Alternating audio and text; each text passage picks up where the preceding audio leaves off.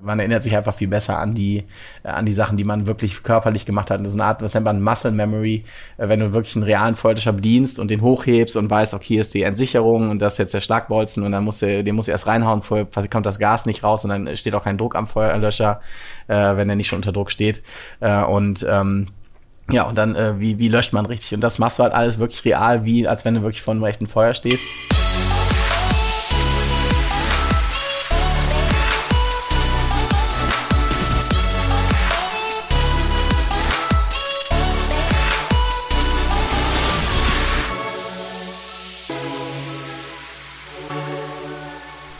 Hey, ein frohes neues Jahr wünsche ich dir. Mir stecken die Feiertage heute noch richtig in den Knochen oder leider auf der Hüfte, das trifft es etwas besser. Aber es nutzt ja nichts oder nützt ja nichts. 2020 ist das große Jahr der Digitalisierung. Und dieses Jahr wird viel passieren. Denn die digitale Welt dreht sich bekanntermaßen zehnmal schneller als die analoge, also auf jeden Fall gefühlt. Unser Monatsthema lautet 5G und Augmented Reality. Beides für viele vielleicht noch Buzzwords, die zwar absolut logisch erscheinen, aber nicht komplett greifbar, weil sie einfach noch nicht großflächig im Alltag oder im Arbeitsalltag äh, sichtbar oder ausgerollt sind.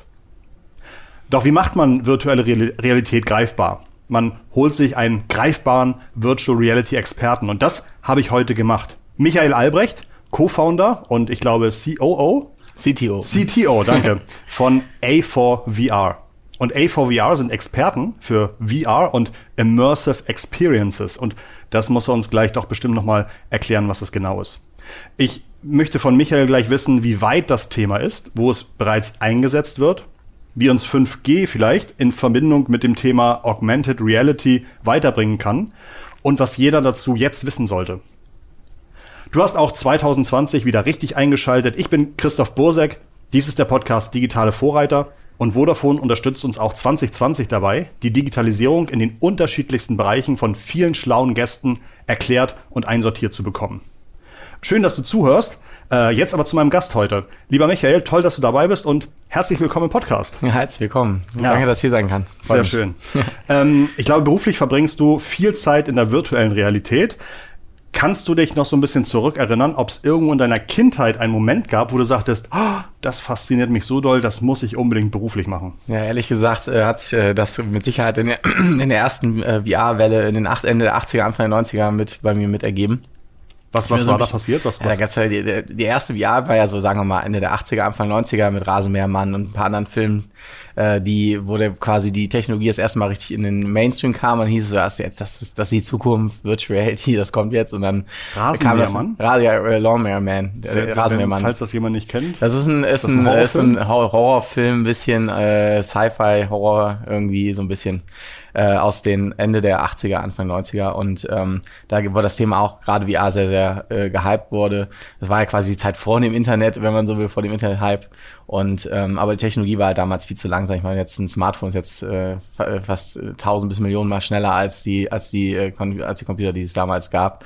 Und dementsprechend, weil es sehr ein rechenintensives Thema ist, VR aktuell und äh, auch in Zukunft auch bleiben wird, ähm, war ist es halt äh, wichtig, dass die Rechner schnell sind. Und die waren damals halt nicht schnell und die die Hardware war clunky. Da gab es dann nur CLT-Monitore, die dann da irgendwie verkleinert irgendwie die in irgendwelche Headsets, die 10 Kilo gewogen haben, teilweise verbaut wurden und dann. Aber äh, das war tatsächlich schon ein Moment, wo du sagtest, ähm, da will ich hin. Ja, da, da war ich zehn Jahre, ich bin Jahrgang 80 ähm, und äh, da war ich zehn Jahre alt und äh, also sagen wir Anfang meiner, meiner Teenagerzeit. Ja. Und da fand ich das Thema total faszinierend, dass man irgendwie in, eine Welt, in digital oder in künstliche Welten eintauchen kann oder in, in Welten, die jetzt parallel existieren und das war irgendwie total faszinierend, weil man sich das nicht so vorstellen konnte. Und keiner hat, auch wenig Leute konnten damals überhaupt so ein Headset mal aufsetzen oder probieren. Und das, äh, das Lustige war, äh, die, die, das Image wurde da halt total gepusht, aber wenn man es dann ausprobiert hat, war man total enttäuscht, weil die Grafik halt total Schrott war und alles.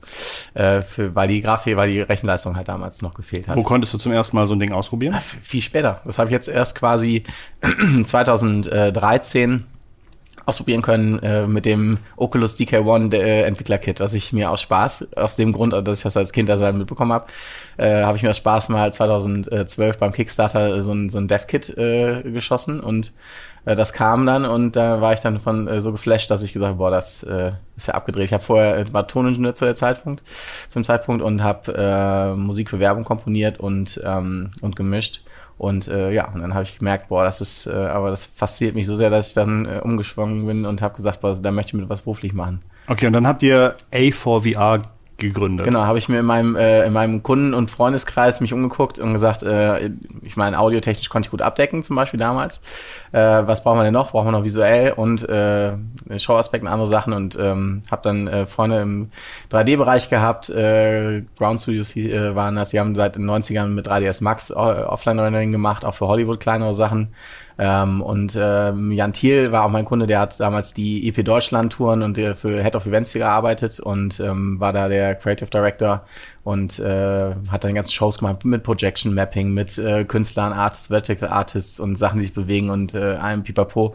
Äh, und dem habe ich die Brille aufgesetzt. Der kam gerade von der von der Probe für IP Deutschland und da ist irgendwie so eine Holofolie war da, da irgendwie gerissen und die Wintercourt war wohl auch nicht so amused. Da. Also ich weiß gar nicht, okay, ob ich das sagen darf, aber egal. Äh, äh, lange kurz Sinn, auf jeden Fall war es, äh, gab es beim Proben halt äh, technologisch ein bisschen äh, paar Probleme, weil die weil die Folie da gerissen war. Es war eine patentierte Folie extra aus, äh, ich weiß nicht, aus den Staaten oder aus, aus China kam kam und äh, ein riesen Hackmack und äh, er ist ja sozusagen jemand gewesen, der äh, auch quasi eine Show-Inszenierung gemacht hat, Live-Show-Inszenierung.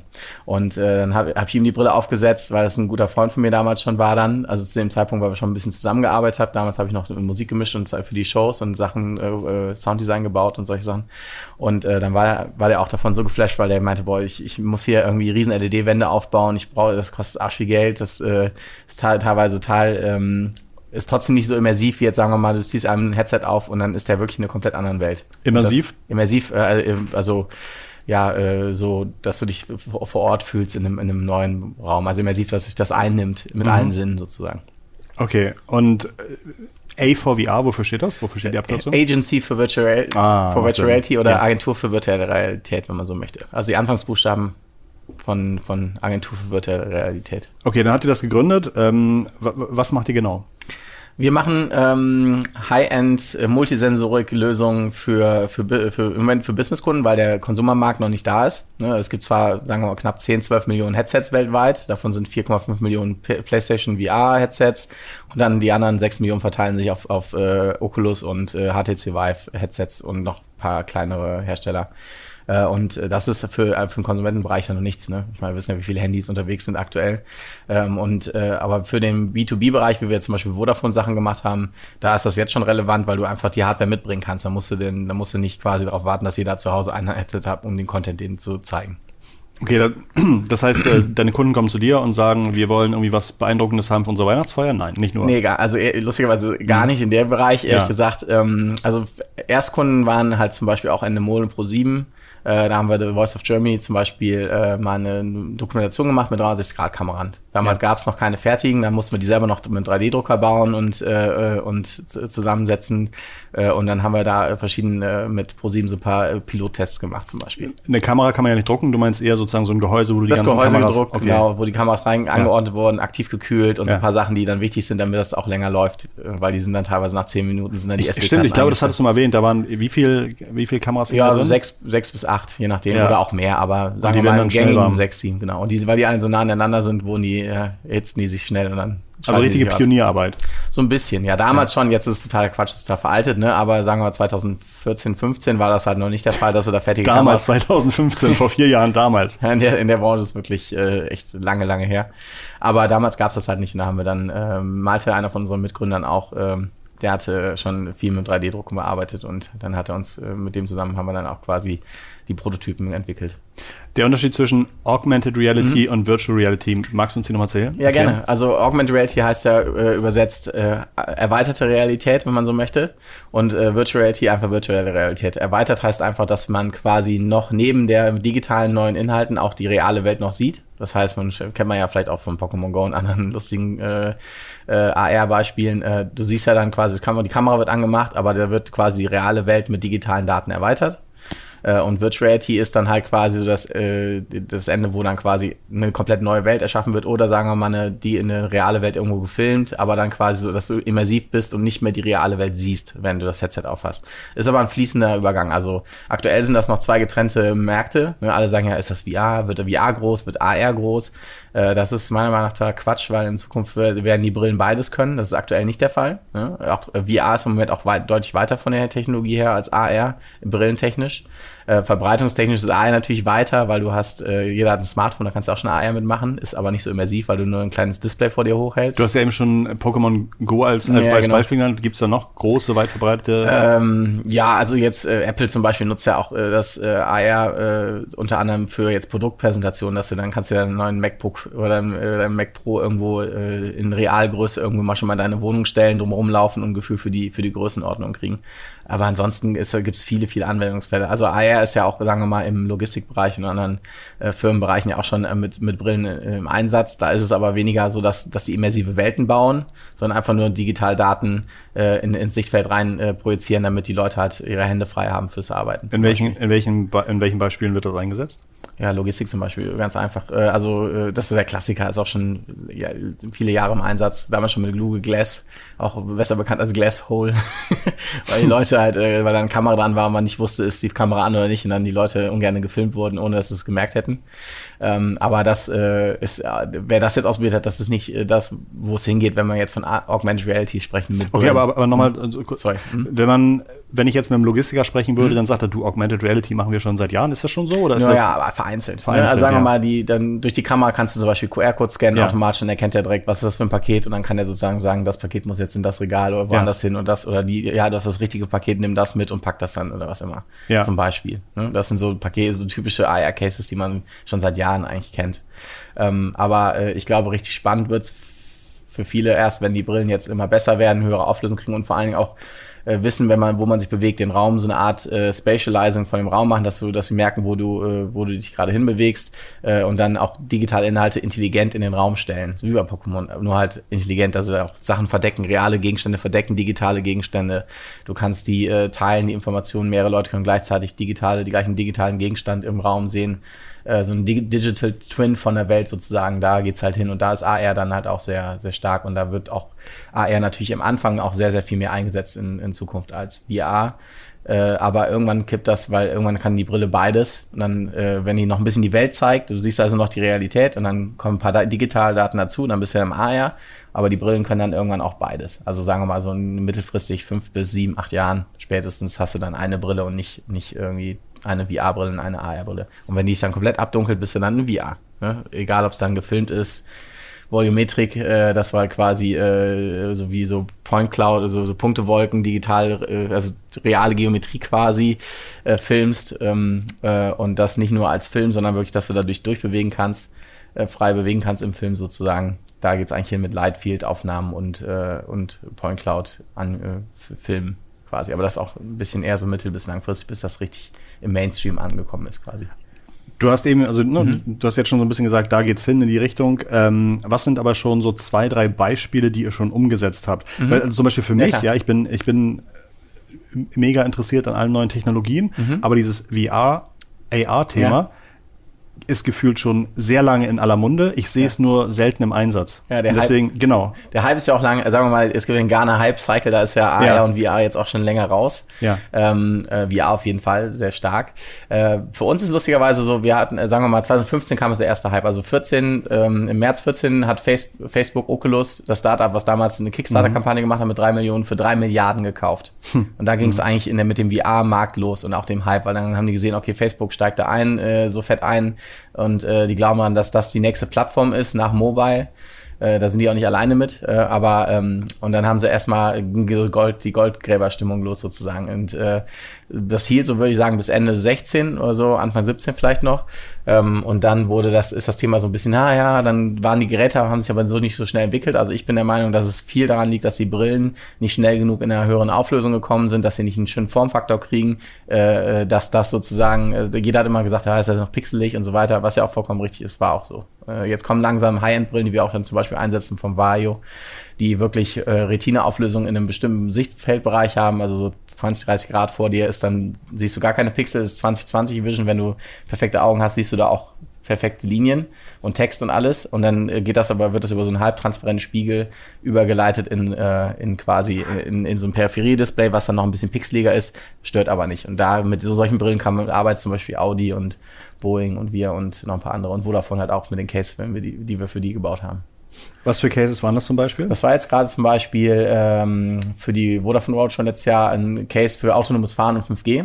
Äh, da haben wir eine Art Infotainment äh, rausgebaut. Es geht, ging darum, dass die, äh, dass man den Leuten quasi zeigen kann, wie sich 5G und autonomes Fahren in Zukunft verhalten wird. Also an, dass man halt immersiv, also möglichst äh, also immersiv nennt man das einfach, dass wenn man da möglichst ein, eingenommen von allen Sinnen äh, das erlebt, weil man dann auch sozusagen die Erinnerung daran äh, viel besser ist an die ganzen Daten, die man bekommt. Und es ist nicht so nicht so langweilig trocken. Und äh, da sozusagen kann man sich dann frei umgucken, fährst autonom mit so einer äh, Audi Airbus Drohne äh, erstmal autonom, also mit dem Wagen. Und das ist so eine Studie von Audi und Airbus, die ähm, die die äh, entwickelt haben gerade und dann äh, wird halt auch die Datenvisualisierung, zum Beispiel Vodafone hat das auch die Herausforderung, dass äh, Netz ist nicht sichtbar, Daten sind nicht sichtbar. Mhm. Dann kannst du solche Sachen mit dem Medium einfach sichtbar machen und kannst das erlebbar machen. Wir haben eine Motion-Plattform mit drin, das heißt, hast so Bewegungen mit dabei äh, und kannst dann quasi, kriegst dann die verschiedenen, sagen wir mal, Features, die sich in Zukunft entwickeln können, die jetzt nicht testen kannst, weil sie noch nicht auf dem am Markt sind, kannst du sozusagen erlebbar machen und das dann auch den Leuten sozusagen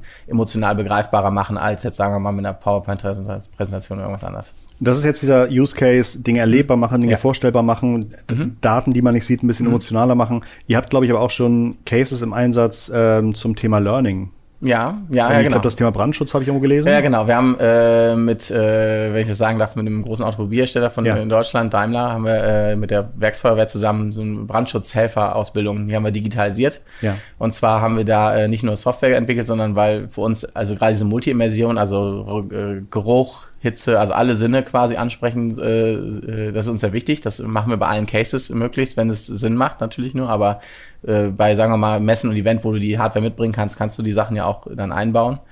Ähm, da haben wir dann quasi äh, auch einen Feuerlöscher umgebaut und äh, den komplett ähm, mit Sensorik ver, ver mit, äh, genau, die haben wir umgebaut mit, mit Sensorik versehen, ähm, dass du quasi sowohl äh, den Feuerlöscher ganz normal bedienst, wie ein, wie ein Feuerlöscher normal bedient wird, den beschwert mit Bleigewichten, dass er noch wieder schwer ist. Man muss natürlich vorher leer machen, dass ja Wasser drin ist, für Elektronik nicht so geil. Mhm. Ähm, und äh, haben das, den, den quasi auch getrackt, sodass man den in VR dann trainier, äh, trainieren kann, die, ganze, die fünf Prozent der Mitarbeiter, die ausgebildet werden müssen äh, und, ähm, und dann sozusagen in verschiedene Software-Szenarien, also eine Bra ein Küchenbrand oder äh, am, am Fließband oder andere Sachen, dass du quasi, je nachdem, wen du gerade schulst, äh, passendes Szenario bieten kannst. Und das halt immersiv mit Geruchssimulation. Du riechst den Brandgeruch, wenn der losgeht. Du, du merkst auch die Hitze, weil die kommt auch von der Position, wo der, wo der Brand herkommt. Und äh, die trainieren damit quasi dann ihre Mitarbeiter jetzt und machen das in Kombination mit einer Online-Schulung für die Theorie, so ein bisschen wie beim, wir Führerschein. Äh, die Theorie ist online, wird mit einem Zertifikat gemacht und danach äh, machen sie dann die Praxis mit unserem Gerät und unserer Softwarelösung, Gerätsoftwarelösung. Warum ist das besser, als sich einfach ein Brandschutzvideo anzugucken? Ja, weil das, äh, das kennen wir ja selber irgendwie, wenn, wenn man sich ein Video anguckt, äh, Chris was erzählt, irgendwie vergiss es relativ schnell. Wenn du selber trainierst und wirklich machst, äh, dann bleibt es halt auch in Erinnerung. Ne? Und äh, dadurch, dass die äh, dass du dann die Hardware wirklich benutzt, die müssen die, die nicht nachfüllen. Du machst keinen Dreck, du kannst in geschlossenen Räumen nutzen, das ist für die ganz wichtig. Und die bauen das sozusagen vor Ort bei den einzelnen Mitarbeitern auf. Das heißt, die Ausfallzeiten bei dem Unternehmen sind viel geringer. Ich glaube, ein Drittel nur noch wie vorher. Und das ist natürlich ein Kostenfaktor, der da für die wichtig ist.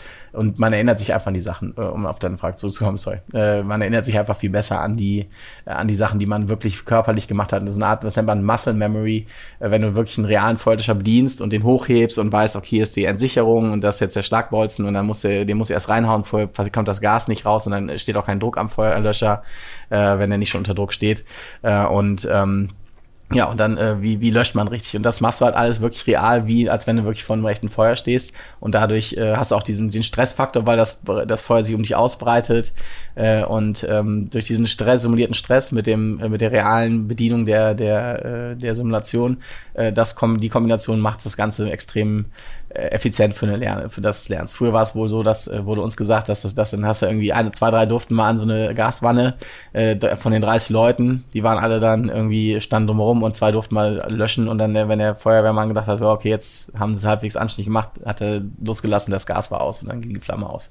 Ja, und da so ist es halt denen möglich, dass sie mit weniger Zeitaufwand alle Leute wirklich mit einer Praxisprüfung dadurch äh, jagen können. Und ja. Du hattest jetzt schon erwähnt, dass ihr Hitze nachempfunden habt. Genau. Oder Hitze, ja, Hitze genau. Äh, dann auch noch den Geruch. Mhm. Äh, sowas kann man ja wahrscheinlich nicht irgendwie beim Mediamarkt kaufen, solche. Nee, genau. Das baut ihr alles selber? Ja, nee, teilweise. Ja, sagen wir mal, die, die Hardware haben wir selber gebaut, wirklich. Den mhm. Feuerlöscher haben wir komplett selber umgebaut. Wir haben noch. Das heißt bei euch, bei euch, ihr, ihr, müsst schon alle so kleine MacGyvers sein. Mhm. Vereinzelt. Vereinzelt, ja. mal mehr oder weniger, ja. Also, ähm, ja, wir sind, wir sind jetzt ein kleines Team, wir sind jetzt 25 Leute mit allem. Äh, sagen wir mal, die, wir haben auch eine Platinendesign gemacht. Äh, da haben wir aber auch natürlich, sagen wir mal, äh, Kollegen bei uns, die jetzt nicht fest bei uns arbeiten, sondern einfach ein Expertenteam, die wir, weil wir die jetzt nicht jeden Tag brauchen, äh, die wir für solche Projekte mit dazu holen, die uns dann das Platinendesign mit äh, beim Platinendesign helfen und bei der Zusammenbau der Platine oder solche Sachen. Welche, welche zusätzlichen Reize kann mhm. man sich da vorstellen? Kann man überhaupt ermöglichen? Ja, also ich am spannend finde, also klar, audiovisuell, also eine Brille mit Kopfhörern ist ja so das, das, das, das naheliegendste, das ist ja jetzt eh da. Und da passiert auch meiner Meinung nach relativ schnell, dass wir da, sagen wir mal, in vier, fünf Jahren relativ schnell ähm, auch eine fotorealistische Simulation hinbekommen. Also das ist sowohl vier, audiotechnisch für VR, genau. Auch für AR. Ne? Wie, also wie vor vier Jahren habe ich leider gegen meine Eltern gewettet, dass ich 2019 hm. ein Auto mit Autopilot fahre. Ah, schade. Äh, das hat so, so jetzt leider nicht, nicht funktioniert. ein Tesla. Ja, aber selbst der ist ja noch nicht irgendwie ja, Autonomiestufe 5. Darf er nicht. Aber ähm, könnte das dann, hältst du das für sehr wahrscheinlich, dass es so gut klappt? Also ist das relativ mhm. linear, diese Entwicklung? Ja, sagen wir mal, also ich glaube, die, dadurch, dass du jetzt äh, das Problem mit dem Autopiloten mal mhm. vergleichst, ist es natürlich äh, Gefährlichkeitsstufen technisch eine andere Nummer als, sagen mhm. wir mal, eine Brille. Und wenn das jetzt irgendwie, also sagen wir Facebook zum Beispiel, arbeitet gerade mit Ray-Ban an einer AR-Brille für 2022, 2023, dann wird das einen Formfaktor von einer Ray-Ban-Brille haben. Ne? Äh, das äh, wird dann auch die ganze Situation ändern, dass es jetzt im Moment, muss man ganz ehrlich sagen, die Brillen sehen aus, da siehst du aus wie, äh, sie sind klobig, sind groß, sind schwer, sehen nicht gerade schick aus, damit willst du ja nicht rumlaufen. Ne? Also das ist aktuell noch, finde ich, das Hauptproblem von den, von den Brillen neben der Auflösung ist der Formfaktor noch das Problem. Das löst sich aber gerade mit Waveguide-Display-Entwicklungen, die da passieren. Das ist dann quasi äh, für AR auch. Das heißt, es sind äh, ganz, sehen aus wie normale Gläser, sind aber innen drin so geschliffen, dass das Licht quasi oben eintritt und dann an bestimmten Stellen wieder austritt. Und dann hast du quasi, eigentlich sieht aus wie eine so normale Brille, äh, sind sehr Formfaktor sehr klein. Und äh, wenn das jetzt äh, sich durchsetzt, was gerade äh, ganz stark danach aussieht, gerade im AR-Bereich, aber auch im VR können die sozusagen Abdunklung machen, ähm, dann äh, hast du da auch einen guten Formfaktor. Und da kommen wir vielleicht später noch drauf zu sprechen, warum ich zum Beispiel auch totaler Fan bin von 5G, äh, weil ich glaube, dass, äh, weil, ich, weil ich weiß, wie wichtig ein Formfaktor bei der ganzen Sache ist, da wirst du dann keinen Supercomputer dir an den Kopf schnallen. Mhm. Den willst du auch nicht, in den hast du auch nicht in der Hosentasche, den mhm. hast du vielleicht äh, da ist dann vielleicht okay, aber es ist sehr rechenintensiv, das ganze Thema AR, VR, äh, gerade wenn es fotorealistisch wird und das läuft nicht äh, bei dir im, im, im Telefon oder in, an der Brille, sondern das läuft in der Edge dann sozusagen. Ich finde die Use Case so spannend. Ich habe jetzt irgendwie mhm. das Logistikthema verstanden, mhm. das äh, Showcase-Thema verstanden, jetzt so ein Thema ähm, Training. Training. Ja, Training ist, ist jetzt schon wirklich groß. Setzt du sich, müsst ihr auch, müsst ihr auch Lernexperten sein? Also setzt du dich viel mit dem Thema Lernforschung auseinander? Kommt doch, ja, man hilft auf jeden Fall sehr, sehr. Also äh, gebe ich zu, ich bin da jetzt da hier nicht der Experte für. Ne? Aber ähm, was wir natürlich machen, ist einmal sowohl jetzt bei Daimler uns mit den ganzen Feuerwehrleuten zum Beispiel auseinandergesetzt, da vorher schon klar, die waren eng, eng in der Planung mit eingebaut, wie, wie, wie trainiert man das sowas? Auf was muss man achten?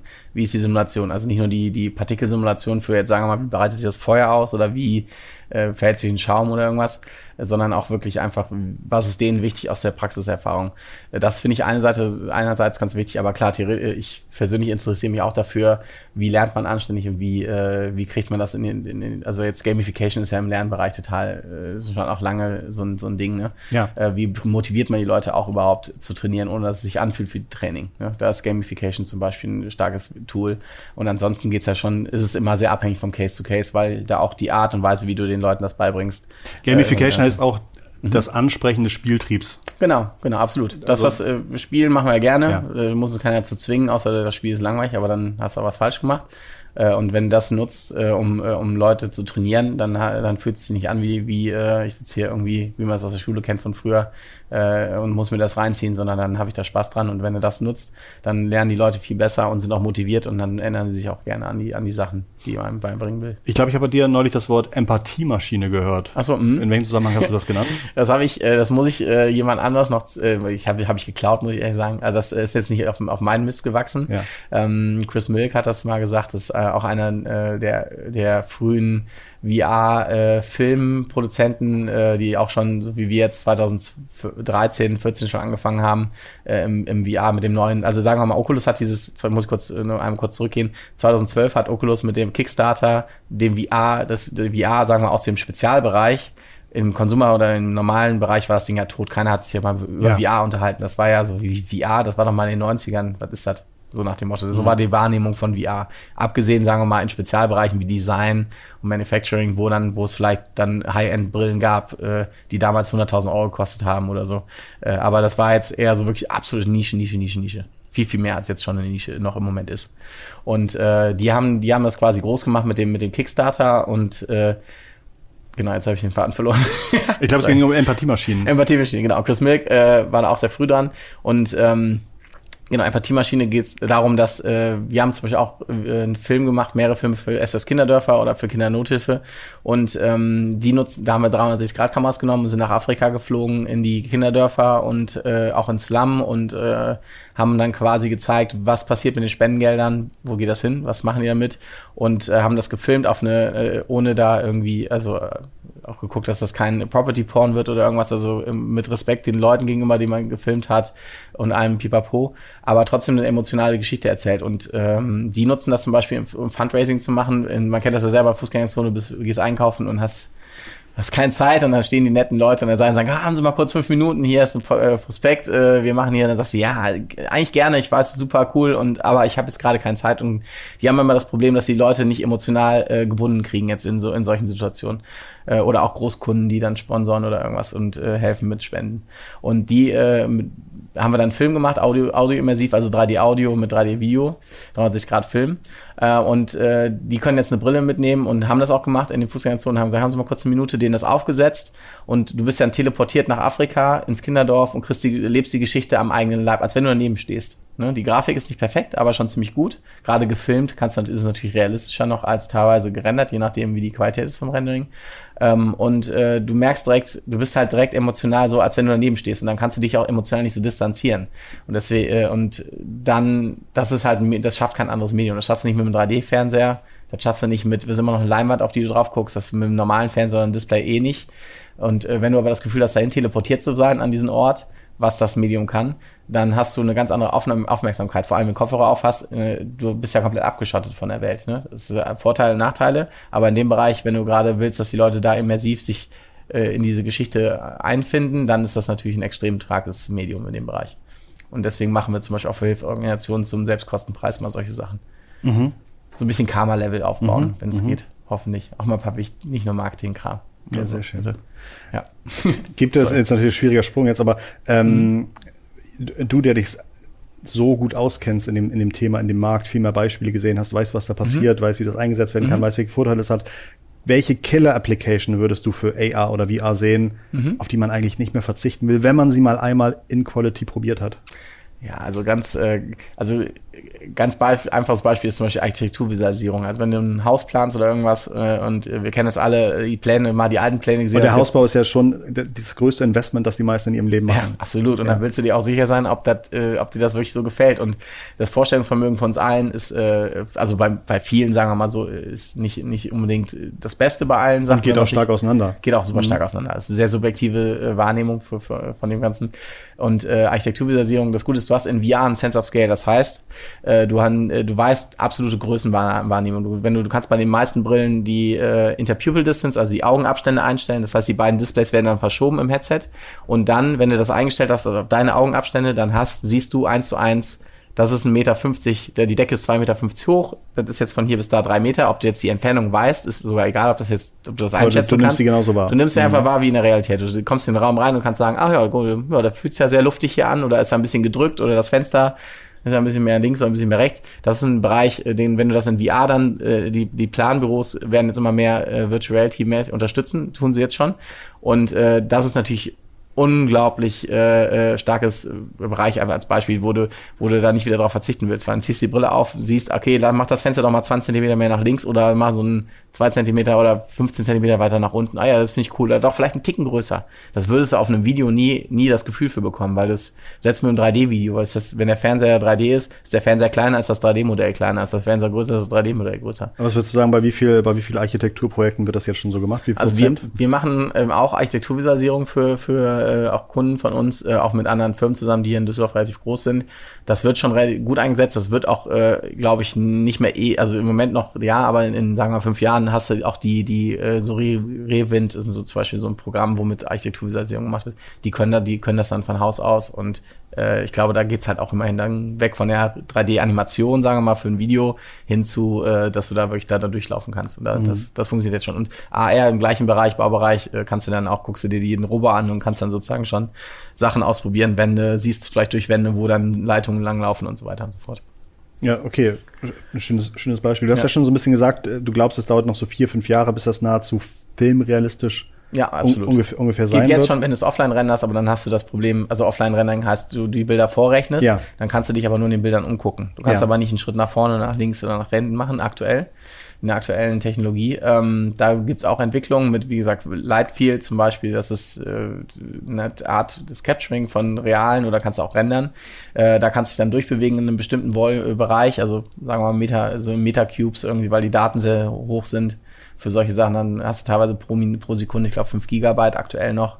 Ähm, und das natürlich Daten durchsetzt, die, die sind, die schafft ja kaum Rechner. Ne? Und deswegen da geht's aber hin in Zukunft. Und ähm, ja, wird.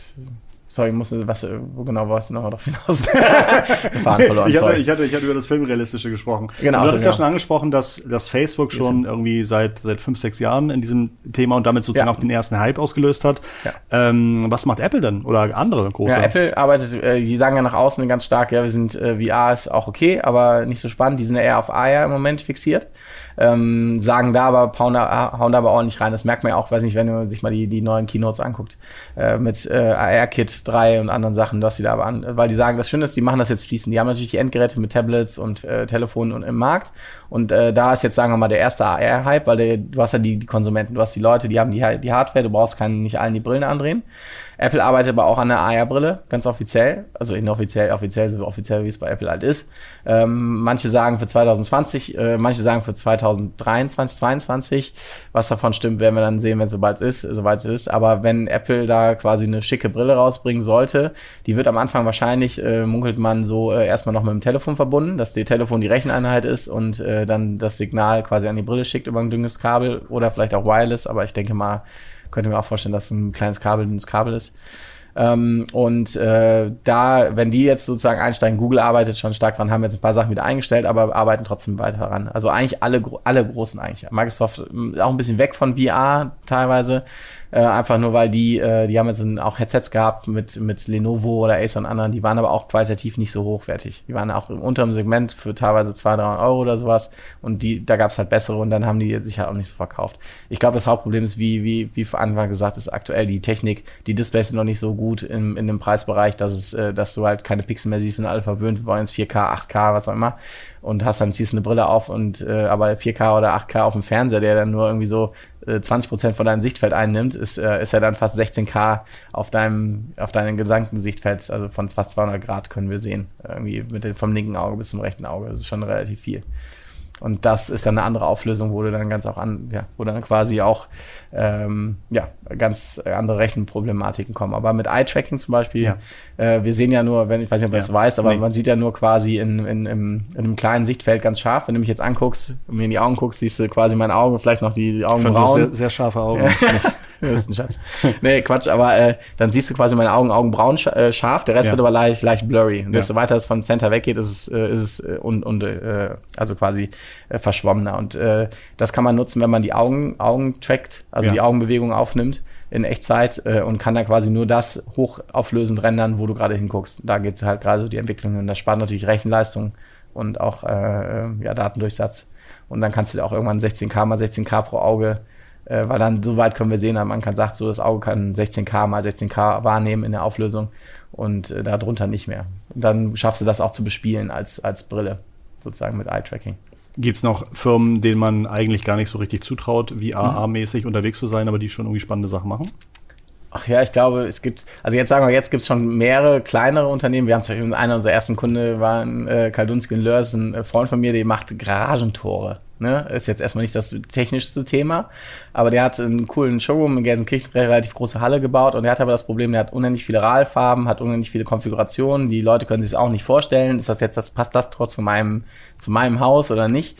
Und dann haben wir äh, neben dem Showroom noch einen VR-Konfigurator für den gebaut und das ist ein kleines mittelständisches Unternehmen, ne? Äh, und der nutzt das halt äh, zum Beispiel, äh, um den Leuten dann, äh, hat, wir haben fünf Haustypen gemodelt und dann kannst du dir ja sagen, okay, das ist meins, Bungalow, der Spitzdach, was auch immer, die Hausfront.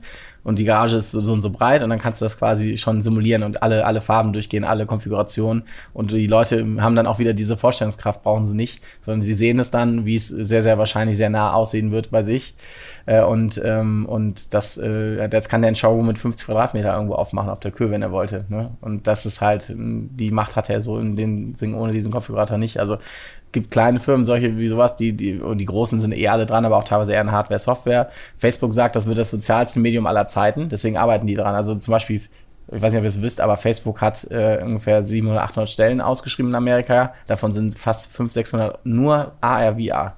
Die haben jetzt nennen das Reality Labs, wo die jetzt die Entwicklung machen, weil die sagen, wir wollen Leute verbinden, ne, offiziell. Äh, und äh, das äh, und das Medium hat schafft es ja sozusagen, wenn du digitale Avatar hast, die so wie wir jetzt beide hier sitzen, äh, so wie ich sehe, das ja das Ziel, dass wenn du dann eine Brille aufziehst, ob es jetzt eine AR-Brille ist oder eine VR-Brille, ne, oder wie gesagt in Zukunft eine, die dann beides kann, dann, äh, dann kann man sozusagen die Menschen digital äh, wie so eine Skype-Konferenz, nur dass wir uns gegenüber sitzen, uns dreidimensional sehen. Das ist so das Ziel für Facebook und da sind die auch schon relativ weit in der Entwicklung. Also das kommt in den nächsten Jahren auch. Und dann ist das auch nicht mehr so, so isolierend, wie es gerade das Medium ist. Im Moment ist es ja noch sehr isolierend.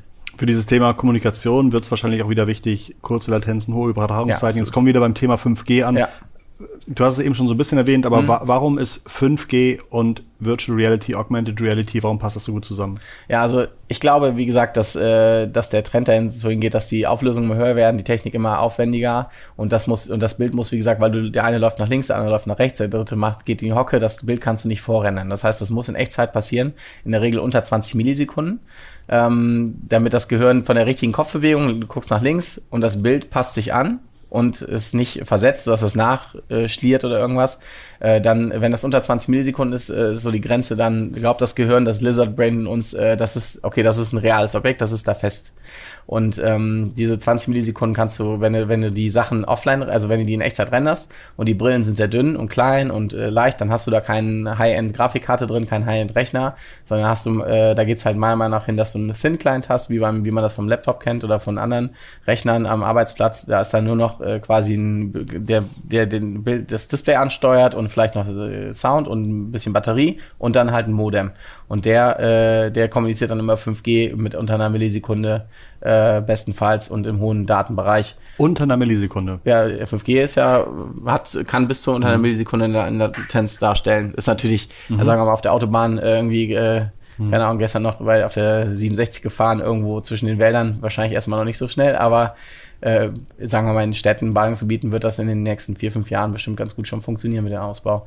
Und dann hast du, äh, dann rendert das quasi in der Edge, wird dann quasi ein Server direkt ja. an der, an der, an der, äh, am Sendemast.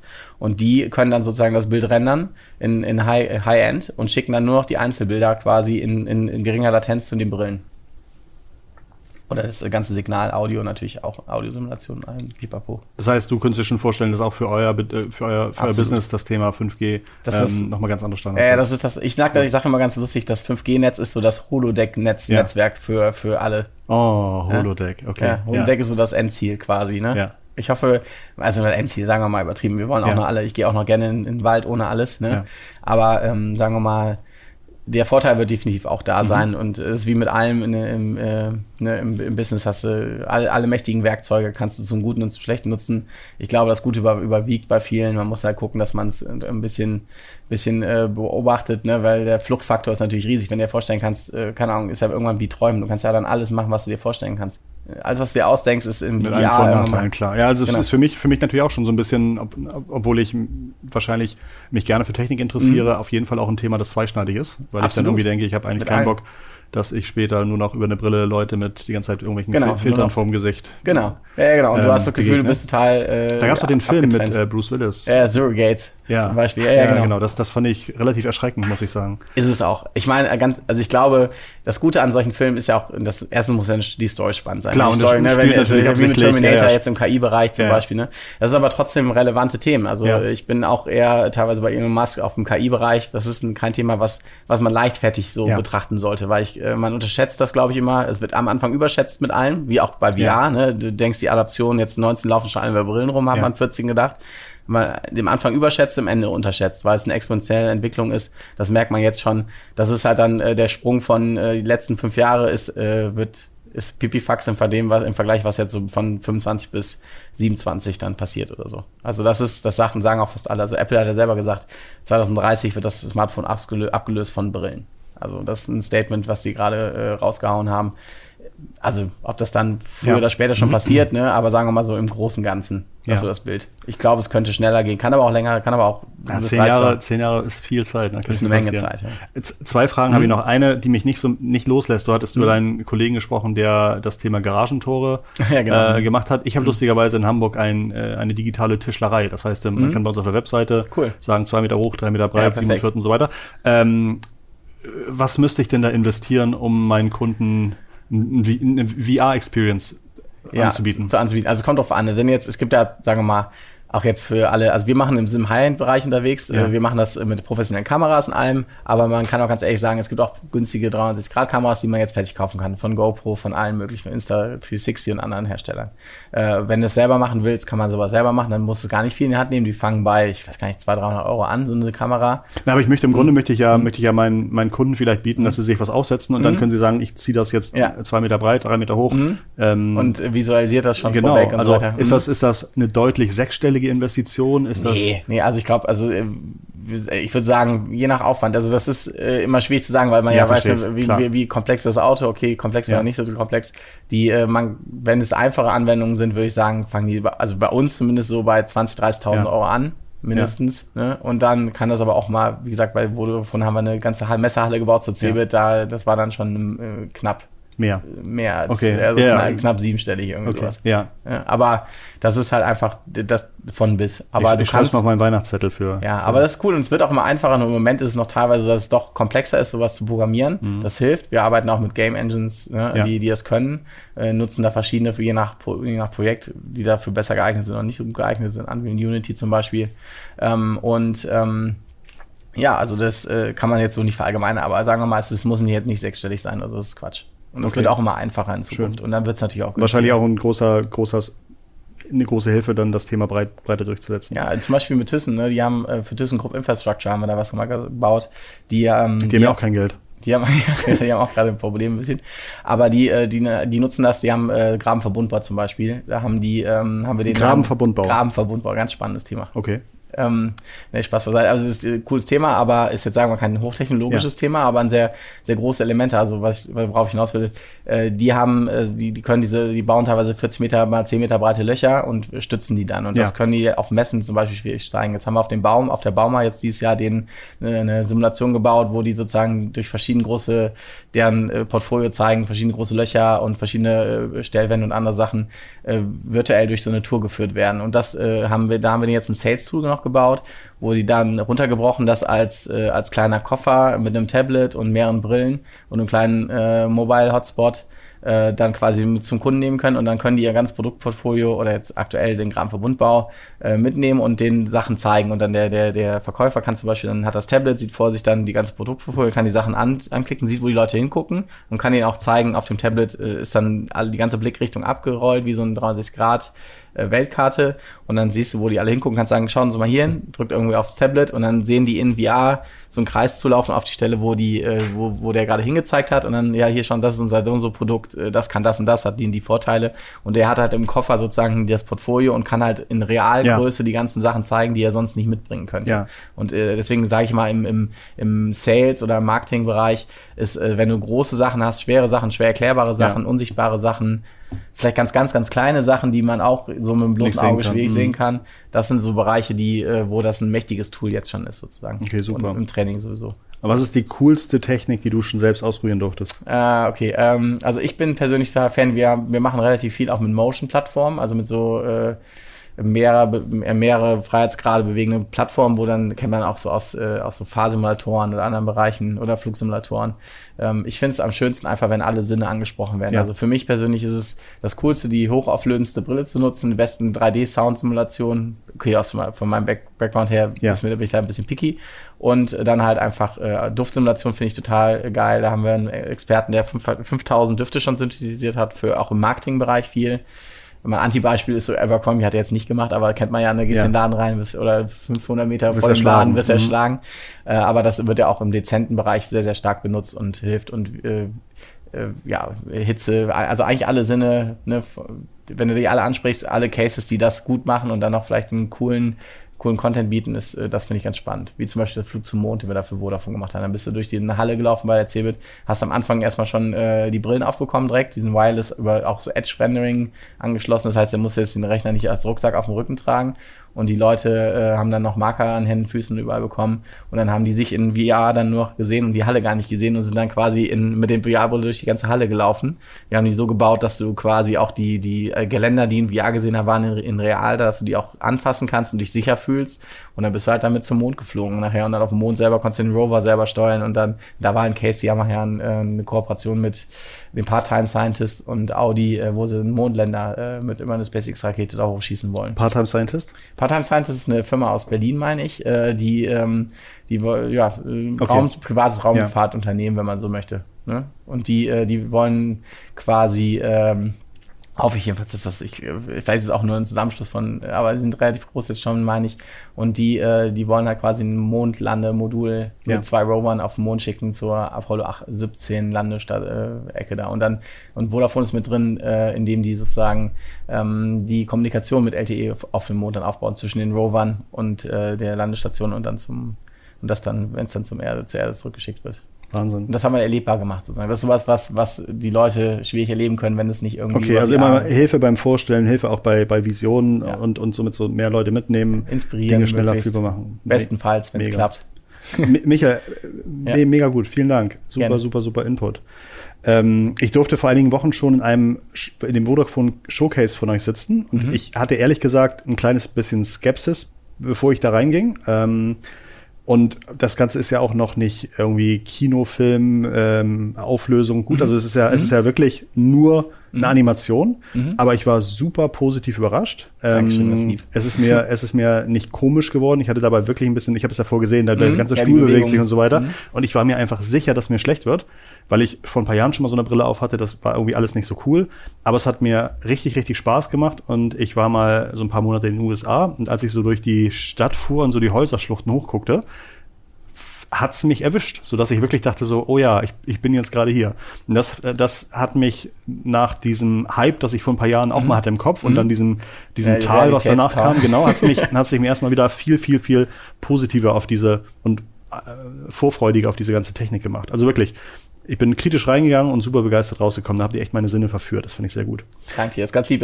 Die, nur kurze Info mit den Motion. Das machen wir ja auch nicht nur, weil es geil ist, irgendwie, weil wenn du da ja. bewegt wirst, sondern äh, das, dieses Motion Sickness nennt sich das, was mhm. man auch hat. Wenn man jemanden künstlich in VR bewegt, und äh, du machst die Bewegung, aber dein Körper macht die Bewegung nicht, dein Mittelohr braucht die Information. Die ist mit dem Augen, also Mittelohr und Auge. Das heißt, es hilft, dass das Ganze das synchron bleibt. Genau, wenn du solange es nicht synchron ist, mhm. äh, hast du so 30 Prozent der, der Bevölkerung, die, äh, die wird dann schlecht, weil die dann äh, ein Mismatch sozusagen haben zwischen Mittelohr und Auge und dann sagt das Gehirn irgendwie, ist was hier falsch äh, egal was du gerade gegessen hast, raus damit. Deswegen äh, wird, den, wird den Leuten schlecht. Also im Autofahren lesen ist so auch ein Beispiel davon. Dann guckst du nach unten, siehst keine Bewegung, aber im Mittelohr kriegt die Information.